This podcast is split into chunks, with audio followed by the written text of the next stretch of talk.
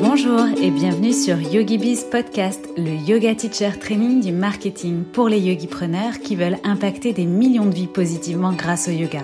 Je suis Cécile, coach et accompagnatrice digitale spécialisée pour les professeurs de yoga. Et chaque semaine, je vous délivre des inspirations, stratégies et conseils marketing éprouvés et applicables immédiatement pour vous construire un business de yoga authentique et rentable grâce aux opportunités du web. C'est parti!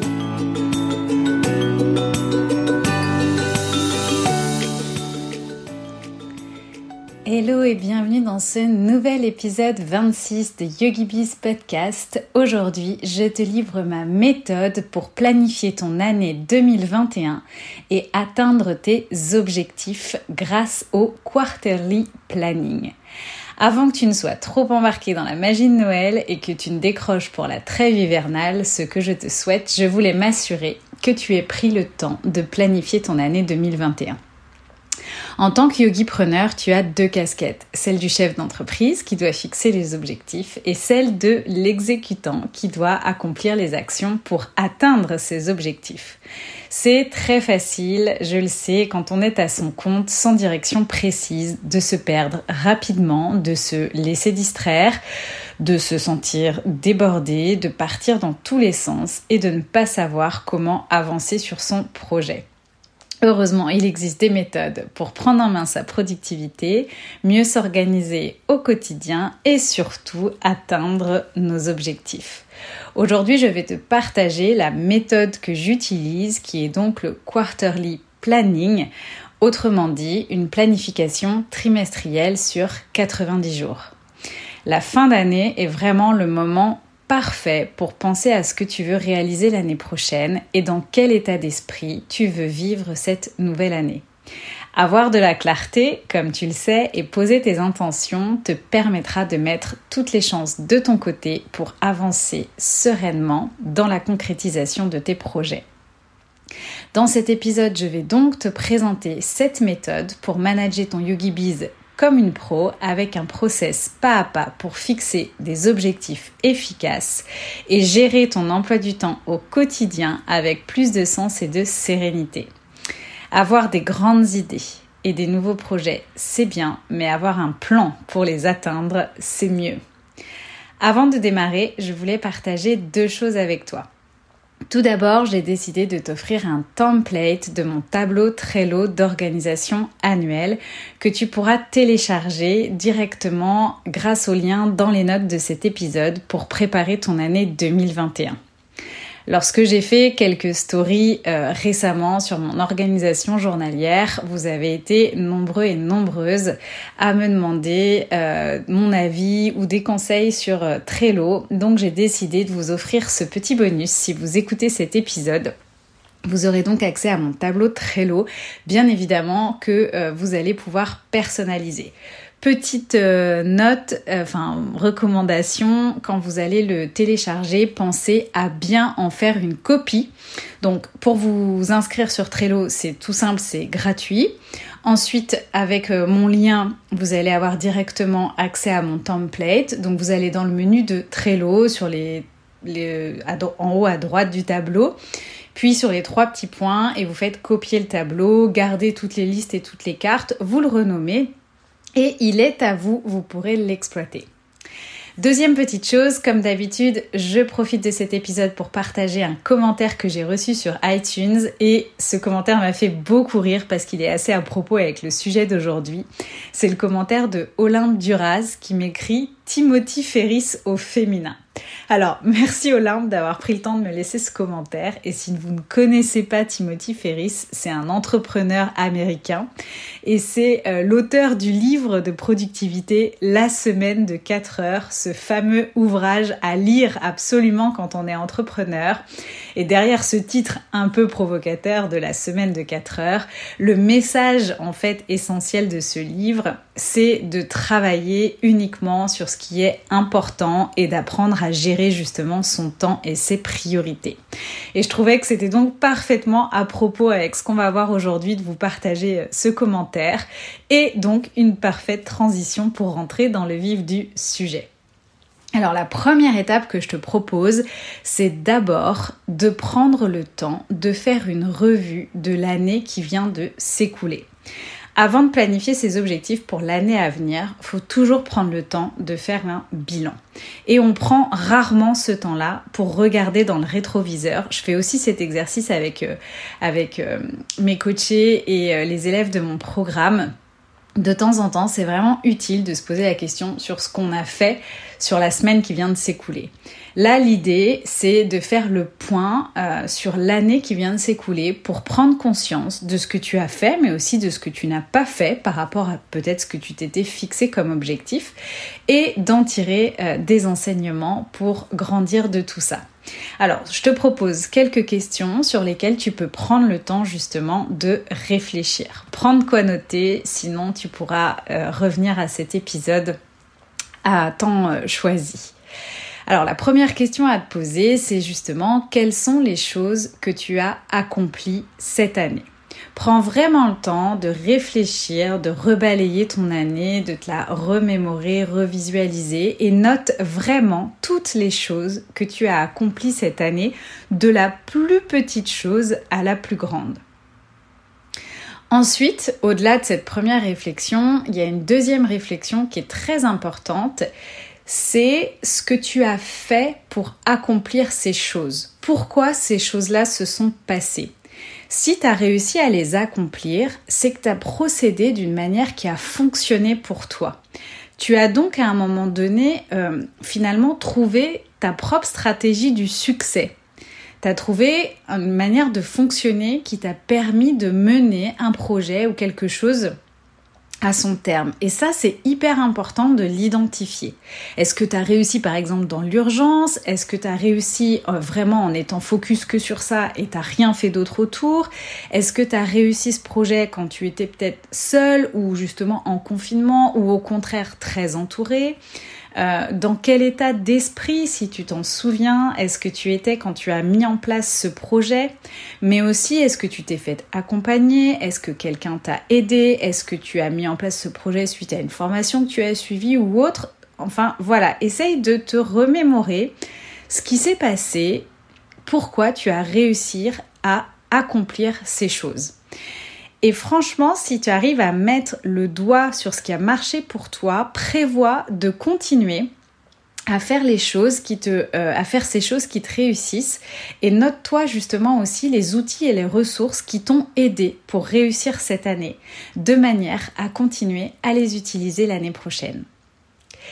Une troisième question à te poser, c'est qu'est-ce que tu voulais accomplir et que tu n'as pas accompli? Pour X ou Y raison, mais justement, déjà dans un premier temps, fais le point sur ce que tu voulais accomplir et que tu n'as pas accompli. Et dans un second temps, pose-toi la question de savoir pourquoi ça ne s'est pas passé. Je pense que si les choses ne se passent pas, c'est qu'elles ne devaient pas arriver à ce moment-là. Et la question est donc de savoir si tu veux reprogrammer ces choses l'année prochaine ou les abandonner. Parce que finalement si elles n'ont pas eu lieu, c'est peut-être qu'elles n'étaient pas suffisamment alignées avec toi ou au cœur de ce que tu as vraiment envie de mettre en place. Donc je t'invite vraiment à prendre du recul là-dessus et à te euh, poser cette question sur les choses que tu n'as pas accomplies cette année, pourquoi? Enfin, dans les dernières questions, quelle est la meilleure leçon que tu as apprise cette année et que tu veux emporter avec toi pour l'année prochaine? Et qu'est-ce qui t'a rendu le plus heureuse cette année? Tout comme tu peux aussi te poser la question de ce qui t'a le plus frustré cette année ou qui a été le plus gros challenge pour toi. Toutes ces petites questions mises bout à bout vont vraiment te permettre de faire un point euh, sur cette année, de voir quelles ont été tes forces, qui t'a réussi et ce que tu peux réutiliser et emmener avec toi pour l'année à venir ou au contraire ce que tu dois laisser derrière toi.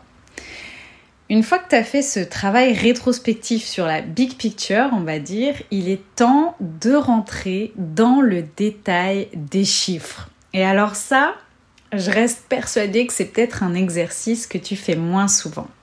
Mais en tant que yogi-preneur, il faut que tu apprennes à connaître tes chiffres et à être au clair sur tes indicateurs. Alors, tout d'abord, euh, c'est de faire un point sur tes chiffres en termes de revenus. Est-ce que tu sais combien de revenus tu as généré cette année? Est-ce que tu sais quelles ont été tes dépenses? Dans quoi tu as dépensé de l'argent pour ton activité? Et combien précisément?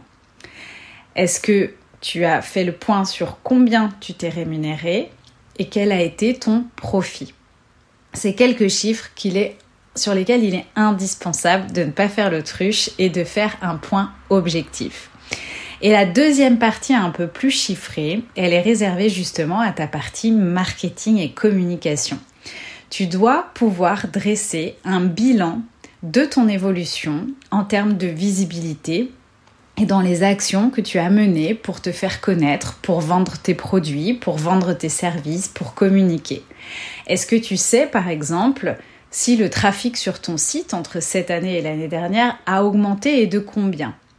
De combien ta liste d'abonnés euh, à, ta mailing list a augmenté? Est-ce que tu as développé en nombre d'adhérents ta page Facebook par exemple ou ton groupe privé Facebook? Combien de euh, personnes te suivaient sur Instagram à, moins 1 et combien te suivent aujourd'hui? Quel est aussi euh, ton taux d'engagement? Est-ce que tu as un compte Pinterest et auquel cas, de la même façon, euh, quel est, le, bilan de Pinterest?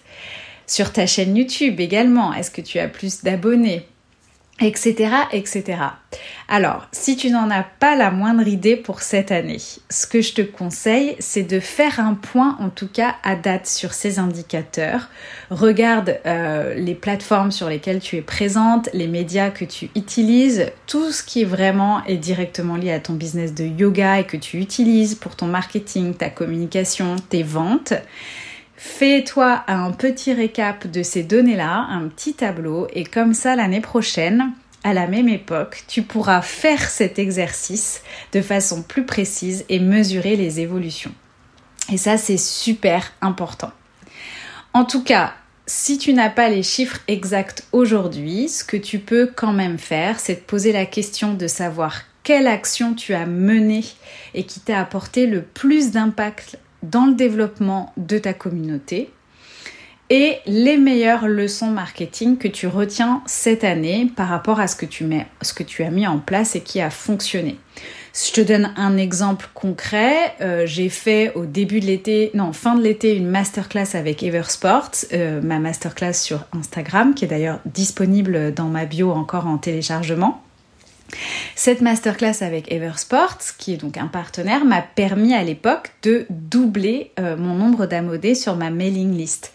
J'en retire donc moi comme leçon que les collaborations sont très porteuses dans mon activité et euh, développer euh, la mailing list, je pense que tu sais maintenant, si tu me suis depuis un petit bout de temps, à quel point c'est important puisque c'est essentiellement dans notre mailing list qu'on va convertir nos abonnés en clients. Donc voilà un exemple d'action pour moi cette année qui a eu un vrai impact dans le développement de ma communauté et c'est un petit peu le travail que je t'invite aussi à faire à défaut d'avoir des chiffres précis, de te poser ces questions-là pour savoir justement ce qui fonctionne et recommencer, continuer à faire ce qui fonctionne. Donc une fois que tu as fini ce premier travail, cette première étape, je t'invite déjà vraiment à prendre le temps de célébrer tout ça avant de passer à la suite. Vraiment, vraiment. Euh, c'est super bien d'avoir pris ce temps de regarder dans le rétroviseur, de faire un bilan, de mettre en avant euh, et de garder à l'esprit ce qui fonctionne et ce que tu vas emmener avec toi l'année prochaine et de célébrer tout ça. Ça n'a pas été forcément une année comme les autres, mais je suis sûre que tu, euh, enfin, qui peut en ressortir plein de choses très intéressantes pour continuer à développer ton activité. Deuxième étape, c'est le moment de découvrir la méthode du quarterly planning. Donc, comme je le disais, c'est une méthode de productivité qui consiste en une planification trimestrielle sur 90 jours. Le meilleur moyen d'atteindre tes objectifs consiste à les découper et à travailler trimestre par trimestre. Donc ce qui signifie d'avoir un objectif spécifique à atteindre sur une période de 90 jours. 90 jours, c'est le timing idéal à la fois pour accomplir tout en restant motivé et pas trop long pour ne pas justement se disperser. Donc avant d'en arriver là, on va d'abord se demander dans un premier temps tous les projets qu'on a envie d'accomplir cette année, tous ceux avec lesquels on se sent aligné à cet instant et qu'on a vraiment envie de réaliser. Autorise-toi à rêver, autorise-toi à voir grand. Euh, tu as tout ce qu'il faut en toi pour aller réaliser ces objectifs et en plus, on va mettre en place une méthode pour t'aider à les réaliser. Donc vraiment, liste sur un papier tout ce que tu as envie de réaliser. Alors bien évidemment, tu peux aussi euh, dresser des projets euh, perso. Moi, je vais te parler uniquement de tes projets pro. Mais voilà, dresse vraiment tout ce que tu as envie euh, de faire cette année, projet perso inclus, parce que tu pourras les intégrer bien évidemment dans ta planification. D'ailleurs, si tu veux qu'ils se réalisent, il faut les intégrer. Une fois que tu as listé ces projets, tu vas les reprendre un par un et tu vas t'assurer d'attribuer à chaque objectif un indicateur de performance. Alors, Derrière ce terme euh, un peu euh, compliqué d'indicateur de performance, l'idée en fait, c'est qu'on soit capable de mesurer in fine l'atteinte de notre objectif ou pas. Développer son business, par exemple, c'est pas un objectif mesurable. Donc en fait, c'est un objectif qui a pas de sens parce qu'il n'a pas de métrique pour l'évaluer. Ok. Par contre, développer ton activité de yoga pour atteindre euh, un revenu, enfin, ou un chiffre d'affaires de 60 000 euros en 2021, ça, par exemple, c'est un objectif avec son indicateur de performance qu'on va donc pouvoir évaluer, mesurer, savoir si on l'a atteint ou pas. Donne d'autres exemples, par exemple, euh, d'autres exemples d'objectifs. Ça pourrait être créer et lancer ton programme de, ton premier programme de yoga en ligne. Bon, en l'occurrence, si c'est le premier, créer et lancer, euh, ça se suffit à soi-même pour être un objectif mesurable, mais tu pourrais même rajouter un et je sais pas, faire 10 000 euros de vente sur ce premier lancement ou toucher 15 euh, personnes, enfin voilà, vendre ce programme à 15 euh, élèves. Voilà, tu peux rajouter autant de métriques que tu le souhaites. Plus tes objectifs sont précis, euh, plus, entre guillemets, ils sont faciles à atteindre et en tout cas, tu as une vision claire de là où tu veux aller. Un autre objectif, ça pourrait être d'organiser ta première retraite de yoga. Pareil, si tu veux un peu plus loin, tu peux euh, dire, si tu veux aller un peu plus loin, dire combien de personnes euh, tu souhaites avoir à cette première retraite de yoga. Ça peut être aussi lancer un podcast avec un épisode par semaine. Donc là aussi, tu vois, on s'engage dans quelque chose euh, qui est euh, mesurable avec un épisode de podcast par semaine, ou encore développer ta liste email et passer de 500 à 1000 abonnés par exemple. Donc, sur le premier jet, le premier brainstorm que tu as fait avec tous les objectifs que tu as envie de réaliser en 2021, dans un second temps, l'idée c'est de euh, leur attribuer un indicateur de performance comme les exemples que je viens de te donner. Et maintenant que ces grands objectifs sont sont euh, définis. L'idée, c'est de travailler sur ce que tu veux réaliser le premier trimestre, donc sur cette fameuse période de 90 jours. Alors, selon la taille de tes objectifs, tu peux en planifier plusieurs à atteindre sur 90 jours. Si en revanche c'est un plus gros projet, tu ne euh, planifieras qu'un seul gros projet sur ces 90 jours. C'est un petit peu vraiment l'objectif. Par exemple, moi, sur cette année, euh, au deuxième trimestre, donc euh, avril, mai, juin, euh, j'avais pour objectif de sortir mon podcast et de créer un lead magnet pour lancer, enfin un lead magnet, donc le cadeau gratuit pour récupérer les adresses mail, pour lancer ma liste email. Ok, donc j'ai, voilà, pour moi c'était deux objectifs qui étaient réalisables sur un trimestre. Donc je les avais notés pour mon trimestre 2, T2. Sur ce dernier trimestre, j'ai focusé uniquement sur lancer mon programme en ligne parce que par rapport à cet objectif-là, un trimestre, c'était pas de trop. Ok, donc selon euh, l'ampleur de l'objectif du projet, soit tu en gardes un pour le premier trimestre, soit un, deux ou trois en fonction de leur taille pour le premier trimestre.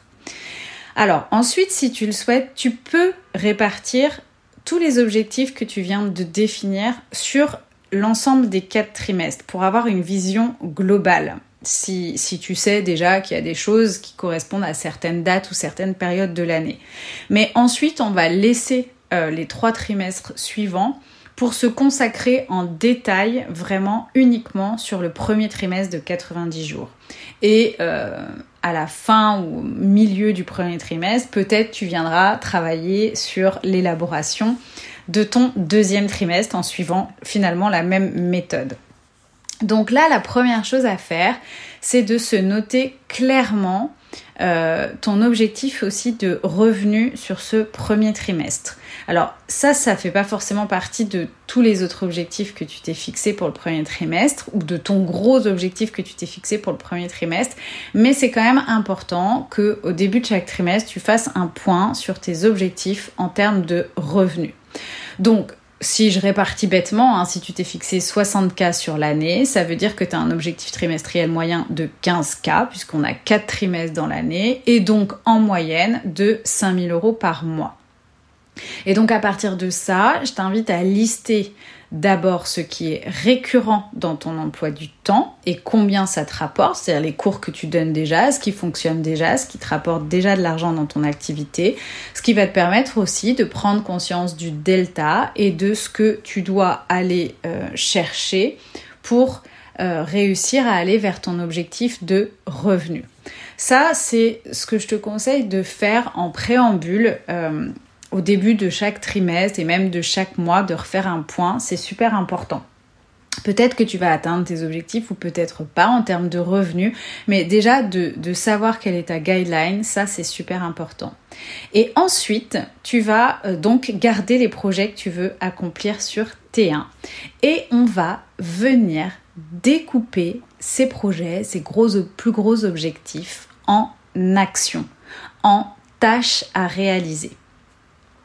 Alors, je vais juste prendre le temps à ce stade de t'expliquer la différence entre tes objectifs aspirationnels, donc ceux dont on vient de parler, et tes objectifs d'action, donc tes actions, autrement dit. L'objectif aspirationnel, c'est l'objectif justement avec un montant de revenus ou un nombre d'abonnés que tu veux euh, à ta liste email c'est des objectifs que tu vas pouvoir utiliser pour mesurer ta progression et c'est pour ça qu'on a mis un indicateur de performance sur chaque objectif. Mais tu peux pas les contrôler au jour le jour à 100%. Parce que finalement, c'est la résultante des actions que tu vas mettre en place. Par exemple, ajouter 500 inscrits à ma newsletter, tu vas pas tous les jours regarder euh, si tu es à 500 inscrits sur ta newsletter et de toute façon, ça va pas se faire en une journée. À l'inverse, un objectif d'action, c'est par exemple, pour développer ma liste de 500 abonnés, j'ai besoin d'être interviewé, par exemple, sur 10 podcasts.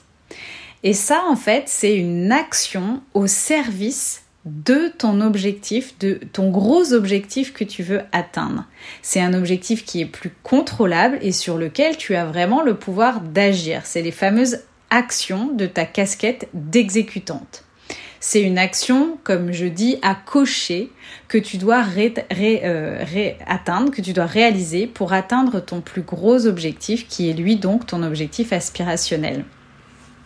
Donc par exemple, faire 10 interviews, effectivement, ça va probablement t'offrir de la visibilité, tu vas du coup te faire connaître par d'autres audiences. Si à chaque interview, bah, tu fais la promotion par exemple de ton cadeau gratuit pour attirer de nouvelles personnes sur ta liste email, forcément ta liste email va grossir et donc plus ta liste email grandit, plus potentiellement tu as de clients qui pourront te générer du chiffre d'affaires quand tu vas euh, avoir quelque chose à vendre.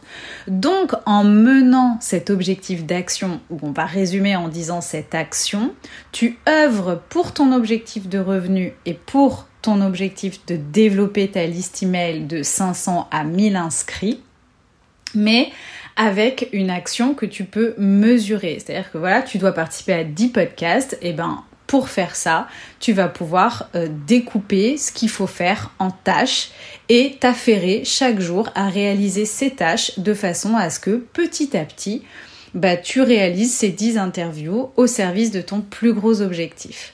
Donc c'est vraiment important de découper ses objectifs en actions sur 90 jours et c'est donc souvent ce petit secret qui permet de mieux atteindre ses objectifs.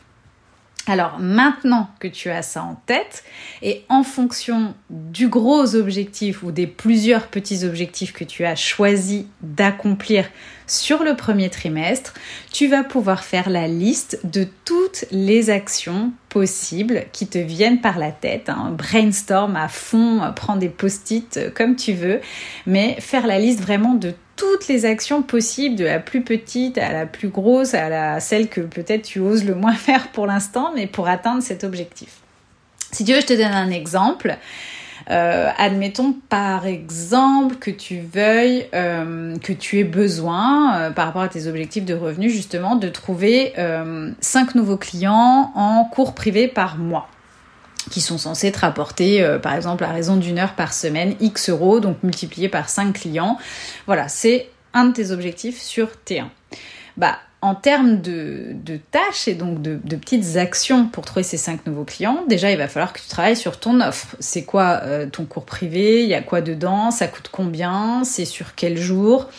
Euh, Enfin voilà, quel créneau horaire, etc., etc. Ensuite, si tu veux les proposer de manière euh, digitale, il va falloir que tu écrives une page de vente. C'est-à-dire que tu vas proposer ton service, il faut que les gens y voient ça sert à quoi, il y a quoi dans tes cours, etc. Donc il va falloir écrire la page de vente, créer la page de vente. Tu vas peut-être aussi euh, te dire qu'il faut que tu en parles à tes élèves que tu connais le mieux parce que c'est des élèves qui par bouche à oreille ont l'habitude de t'apporter des clients, d'autres élèves. Donc voilà, tu vas peut-être euh, focuser euh, pour en parler à ces élèves réguliers. Tu vas probablement euh, écrire un mail à ta liste pour leur annoncer justement que tu viens de créer une offre de cours particulier ou que tu as des nouveaux créneaux à prendre en termes de cours particuliers. Tu vas probablement euh, devoir écrire des posts sur les cours privés. C'est quoi les bénéfices d'un cours particulier? Comment ça se passe un cours particulier avec toi? Le témoignage de quelqu'un qui prend des cours en particulier avec toi? Les fausses croyances sur un cours particulier, par exemple que ça coûte extrêmement cher. Euh, ok, donc euh, est-ce que tu es d'accord avec ça ou pas? Mais voilà, tu vas peut-être publier euh, des posts pour euh, finalement parler de tes cours privés. Donc tout ça, ça se prévoit. Tu vas peut-être faire un Facebook Live avec des gens qui prennent des cours privés avec toi. Tu vas peut-être écrire une séquence euh, de bienvenue pour les élèves qui te rejoignent en cours privé en leur envoyant par exemple à chaque fois qu'ils signent justement pour ces cours privés avec toi peut-être trois vidéos sur les fondamentaux du yoga ou un journaling à compléter au fur et à mesure de leur séance ou un questionnaire pour mieux les connaître. Donc tu vois, là je sais pas, j'ai pas compté, mais on est déjà à près d'une dizaine d'actions à mener pour euh, réussir à, euh, à, trouver ces cinq nouveaux clients, euh, ces cinq nouveaux élèves en cours privé sur T1. Et donc tout ça c'est super important et c'est ce qui va faire que du coup tu vas vraiment te focuser sur toutes ces petites actions, tu vas exécuter ça en fait au jour le jour et euh, ça va faire boule de neige pour t'amener à la réalisation de ton objectif. Et l'idée c'est donc de brainstormer sur toutes les actions que tu vas mettre dans ton calendrier pour justement atteindre tes plus gros objectifs. On en arrive donc à la troisième étape qui est de prioriser et planifier toutes ces actions. Et très souvent, alors, on a déjà pas mal de, de, gens qui s'arrêtent euh, déjà à leurs gros objectifs. Donc effectivement, imagine déjà tout le travail qu'on a fait depuis tout à l'heure. Si on en était resté qu'à nos gros objectifs du début, je pense que tu vois un petit peu euh, l'importance vraiment d'aller plus loin dans tout ça. Euh, ensuite, on a des gens qui quand même euh, mettent des indicateurs de, performance et se disent à peu près quand est-ce qu'ils veulent réaliser ces objectifs dans l'année, qui détaillent peut-être un petit peu les actions, mais qui s'arrêtent là. Et en fait, justement, c'est euh, maintenant le moment où on va répartir ces étapes dans ton agenda sur trois mois pour se dire qu'est-ce qu'on fait, quand, comment, combien de temps on y accorde, comment on organise tout ça sur les trois mois à venir. Et vraiment, cette étape-là, elle est indispensable, encore une fois, parce que c'est la moindre petite action et l'effet cumulé de toutes ces actions qui va faire qu'on va arriver à notre objectif, entre guillemets, sans trop s'en rendre compte. Donc là, à ce moment-là, tu peux tout simplement utiliser un agenda, soit un agenda papier, soit un agenda Google, soit un gestionnaire de projet comme Trello. Moi, j'utilise Trello, alors c'est le plus basique, mais c'est très efficace. Et d'ailleurs, donc comme je te l'ai dit euh, en préambule, je t'offre mon template Trello qui est mon template de base pour planifier mon année, que tu peux télécharger donc en suivant euh, le lien dans les notes de cet épisode et que tu peux utiliser si tu veux à ton tour pour faire cet exercice. Et à partir de ce moment-là, après, il y a plusieurs méthodes euh, pour t'organiser. Soit tu décides de dédier des semaines entières à un projet. Par exemple, si tu as deux ou trois petites actions, tu dis, bah, janvier, je fais le podcast. Euh, février, je lance ma liste email. Enfin, d'ailleurs, je te conseille de faire dans, l'autre sens et ainsi de suite. Donc, tu peux dédier des semaines entières à un projet, l'achever et ensuite euh, passer au suivant en bloquant par exemple des créneaux horaires de deux heures par jour tous les jours pour travailler sur ton projet. Soit tu dédies euh, des jours à un projet, comme par exemple tu dis bah, tous les lundis par exemple euh, je travaille sur le projet 1, tous les mardis, mercredis, jeudi je travaille sur le projet 2, le vendredi je travaille sur le projet 3 ou pas s'il n'y a pas plusieurs projets, mais euh, voilà tu peux dédier des jours, hein, c'est le fameux batching par jour, moi je travaille beaucoup comme ça. Soit tu décides de travailler sur tous tes projets un petit peu tous les jours. Alors, je recommande moins cette méthode. Au demeurant, on est tous différents, donc pourquoi pas à toi de trouver ce qui te convient le mieux. Moi, j'ai une prédilection pour les jours dédiés, mais c'est vraiment très personnel. Et il se peut même qu'à l'avenir, je travaille plutôt euh, par trimestre et par euh, semaine carrément cumulé. Par exemple, première semaine du trimestre, créer tout mon contenu euh, par exemple podcast, newsletter euh, euh, et, Instagram. Et puis peut-être les trois semaines qui suivront tous mes lives de, de programme ou tous mes coachings. Voilà, donc après vraiment c'est en fonction aussi de ton organisation personnelle, donc c'est ok. Et la quatrième et dernière étape, une fois que tu en es là, ça va être finalement de répartir ces tâches semaine par semaine et jour par jour. Euh, donc moi, je me fixe des objectifs à réaliser par jour. Je me fixe trois objectifs à réaliser par jour pour être toujours dans une dynamique d'avancement. Et même si ce sont de tout petites tâches, comme je disais tout à l'heure, l'effet cumulé fait que on avance quand même vers notre plus gros objectif. Donc à ne pas sous-estimer. Si un jour tu es en manque d'énergie, tu es plus fatigué, même si tu fais qu'une petite tâche, dis-toi que tu œuvres et que tu es en train de travailler au service de ton plus gros objectif. Donc cette méthode vraiment, elle est euh, archi complète et elle te permettra de passer plus facilement à l'action et surtout de savoir ce que tu as à faire au jour le jour sans te réveiller le matin en disant je fais quoi aujourd'hui pour avancer vers mes rêves, je fais quoi aujourd'hui pour réaliser euh, mes gros projets? Donc vraiment voilà, tu euh, définis tout ça sur le trimestre et le matin quand tu te lèves, ben, tu regardes ce que tu as planifié et puis tu fonces, t'exécutes ces petites tâches et au cumulé, tu verras à la fin du mois, quand tu relèveras la tête et que tu feras le bilan, bah, tu auras probablement réalisé les objectifs que tu t'es fixés. Alors, mes deux derniers euh, petits conseils par rapport à ça, c'est de penser à faire le point. Alors moi, je fais même un petit point chaque jour parce que je me fixe trois objectifs par jour. Donc effectivement, euh, je, fais, je fais le point au quotidien. Mais déjà, penser à faire le point chaque fin de semaine sur ce que tu as accompli et, euh, et à ce moment-là aussi ne pas hésiter à réajuster. Hein, c'est pas parce qu'on a défini euh, globalement la stratégie sur trois mois qu'on ne peut pas réajuster. Tu peux avoir eu un empêchement, être malade ou autre. Donc c'est ok. Mais ce qui est important, c'est justement de réajuster.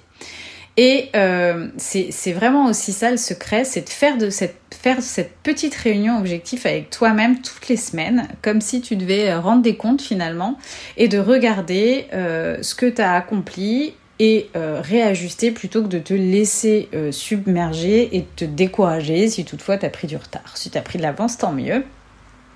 Et puis mon deuxième conseil, c'est aussi de euh, te trouver une business friend, une accountability partner comme on dit, pour faire un point une fois par semaine avec elle ou avec lui. C'est des fois aussi euh, bah, un petit peu plus engageant de faire le point avec quelqu'un et de se dire bah voilà t'en es où? J'en suis là par rapport aux actions que tu devais faire cette semaine. Et donc bah, la semaine prochaine je m'engage à faire ça ça ça. Rendez-vous dans une semaine et on fait le point. Donc euh, moi en tout cas je le fais avec ma business friend même si je dois avouer qu'en ce moment c'est un petit peu perturbé, mais euh, honnêtement, je trouve que c'est vraiment, euh, ça a vraiment de la valeur ajoutée. Euh, dans, le business. Donc je te conseille de, de trouver ta business friend pour le faire. Donc en synthèse, si on reprend, hein, l'idée c'est donc de planifier sur 90 jours et donc là en particulier sur le premier trimestre 2021. Pourquoi 90 jours? Parce que c'est à la fois suffisamment court et suffisamment long. Donc on a plus de chances de rester motivé et de passer à l'action au quotidien en euh, restant focus tous les jours, on va se rapprocher de notre objectif sans s'en rendre compte, entre guillemets, même si donc ce sont de toutes petites actions qu'on mène step by step. Planifier sur 90 jours, ça nous permet aussi de planifier de manière plus juste et de euh, réduire les chances que quelque chose d'inattendu nous empêche de réaliser notre objectif versus planifier toute l'année et euh, on sait très bien aujourd'hui qu'on ne sait pas toujours où on va ou ce qui peut se passer, alors que sur une période de trois mois, ça reste quand même un petit peu euh, plus sûr. Euh, bien évidemment, c'est aussi une méthode qui permet d'atteindre plus facilement donc ces grands objectifs, de grands objectifs. Et dernière petite chose non négligeable, ça laisse la place pour se tromper. Si tu réalises que tu t'es trompé dans la direction que tu prends ou de ce que tu es en train de faire et que les choses finalement se passent pas comme tu l'avais imaginé, bah la bonne nouvelle, c'est que tu auras entre guillemets perdu 30, 60, 90 jours dans le pire des cas. Mais ça veut dire qu'il te reste toute l'année, tout le reste de l'année pour pivoter, pour changer de stratégie et quand même atteindre ton objectif et tes autres objectifs. Et donc, ça, c'est aussi euh, se laisser la chance de se tromper, laisser de la place pour se tromper. C'est aussi important parce que quand on est entrepreneur, on est aussi dans un mécanisme de test and learn. Je teste, j'apprends, je recommence. Et, euh, et donc, c'est important de se dire ok euh, je, me lance dans ce projet et peut-être qu'effectivement ça va pas se passer comme je l'avais imaginé et donc je vais pivoter je vais bifurquer mais c'est ok j'aurais pas perdu toute mon année à travailler euh, un peu tous les mois toutes les semaines euh, sur un gros projet pour finalement arriver en fin d'année avoir un peu traîné ça pendant 12 mois et me rendre compte que bah, c'était pas le bon projet donc euh, c'est aussi pour ça que c'est vraiment bien de planifier un objectif et de se focuser dessus pendant 90 jours max. Voilà, je conclurai là-dessus. J'espère que cet épisode t'a été euh, utile et je voudrais te rappeler une citation euh, célèbre de Saint-Exupéry qui dit Un objectif sans un plan est juste un vœu. Donc maintenant, c'est à toi de jouer pour 2021. N'hésite pas à me partager tes commentaires sur cet épisode sur iTunes ou à partager cet épisode en story, même à tes élèves, hein, car euh, ils ont peut-être besoin eux aussi de cette méthode pour planifier leur année. Je reste disponible quant à moi en message privé sur Instagram si tu as des questions sur mon compte yogibiscoaching.